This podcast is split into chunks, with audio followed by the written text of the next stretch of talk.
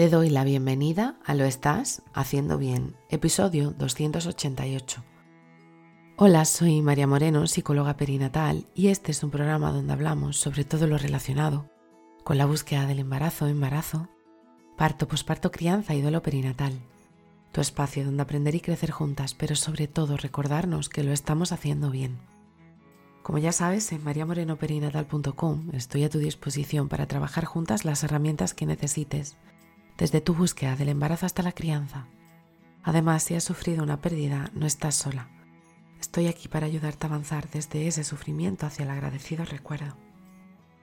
Hoy es miércoles 17 de mayo de 2023 y vamos a hablar sobre los diferentes tipos de contracciones que puedes experimentar, sobre todo las que pueden ocurrir durante tu parto. Cuando hablamos de contracciones, lo primero que se nos viene a la cabeza es un parto avanzado, que indica que ya viene tu bebé. Pero ¿qué pasaría si te dijera que hay más de un tipo de contracción? ¿Me creerías? Vale, comencemos por el principio. Las primeras contracciones que ocurren son las contracciones u ondas A o de Álvarez. Y son contracciones que aparecen en nuestro útero desde la semana 6 a la 28 de semana de gestación aproximadamente. Y son de muy baja intensidad, por lo que ninguna embarazada llega a notarlas. No afectan a tu bebé y no son contracciones al uso por eso se le dicen ondas. Su frecuencia es de 1 a 3 por minuto. Las contracciones B o de Braxton Hicks son más intensas que las anteriores, pero no son muy dolorosas. Podrás llegar a sentir que tu barriga se puede poner algo más dura y que está contraída durante un minuto aproximadamente. La mayoría de las embarazadas son capaces de sentirlas, pero no les provoca ningún dolor. Hay embarazadas que pueden notarlas desde el segundo trimestre y se van haciendo más frecuentes al final del embarazo, sobre todo a partir de la semana 35. Un par de semanas antes de conocer a tu bebé desde el otro lado de la piel se van a poner muchas más intensas. Otro tipo de contracciones son las contracciones prodrómicas o como se conocen las de falso parto. Y aquí tenemos muchísima filmografía de parejas primerizas que van corriendo al hospital porque creen que llega el momento y al final es una falsa alarma y te los ves volviendo súper tristes con su bolsita abriendo la puerta. Vale, ¿tienes visualizada la película o alguna película que aparezcan?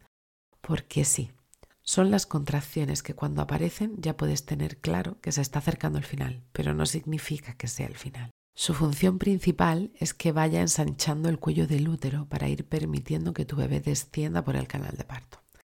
Son más intensas que las anteriores, aunque sí se parecen a las de Braxton Hicks en que también son irregulares y que suelen pararse tal y como aparecieron. Se suelen localizar en la zona inferior del abdomen, incluso en la zona de las ingles, y pueden hacer que pierdas el tapón mucoso, pero no te preocupes si esto pasó ya hace unos días, no estás de parto, porque eso significa que simplemente se ha desprendido el tapón mucoso, pero si todavía te quedan días o semanas para parir, no te preocupes porque se regenera. Puede que siempre hayas tenido duda de ¿sabré si estoy de parto? Créeme, las contracciones de parto se suelen notar. La historia es que es que las contracciones de parto son siempre regulares. De hecho, un parto no está activo hasta que las contracciones no son regulares. Y esto suele ser cuando ya el cuello del útero está dilatado 4 o 5 centímetros.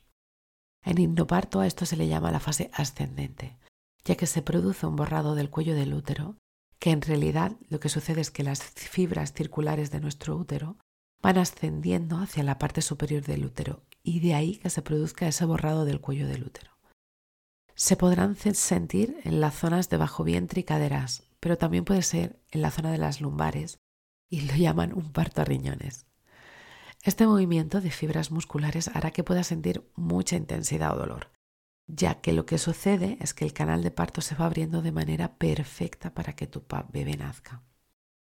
Recuerda que puede acompañarte a ti, a tu pareja o a la persona que elijas a preparar tu parto mediante parto dándote herramientas para sentirte en seguridad y control en todo momento durante tu parto, teniendo técnicas eficaces para que tu parto fluya con completa naturalidad.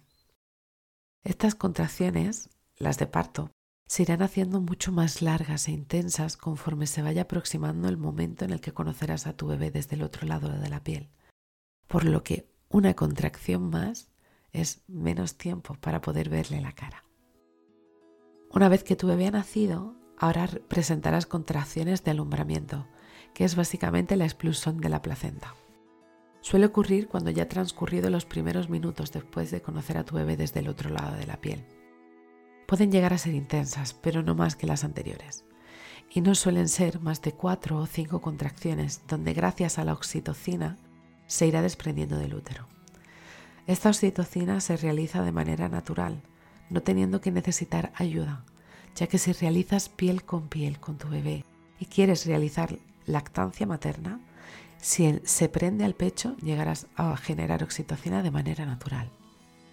Las últimas contracciones se producen en el posparto inmediato, llamadas coloquialmente como entuertos, que hacen que tu útero se vaya volviendo a la posición natural y suele tardar entre 4 y 10 días, y dependiendo del número de bebés podrás notarlas más o menos, ya que son más intensas cuanto más embarazos has tenido.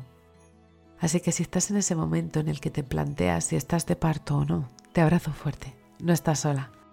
Y bueno, hasta aquí el episodio 288 de Lo estás haciendo bien. Recuerda que puedes ponerte en contacto conmigo en mariamorenoperinatal.com. Gracias por estar ahí, por estar al otro lado. Nos escuchamos mañana jueves con temáticas relacionadas con el posparto y crianza. Y recuerda, lo estás haciendo bien.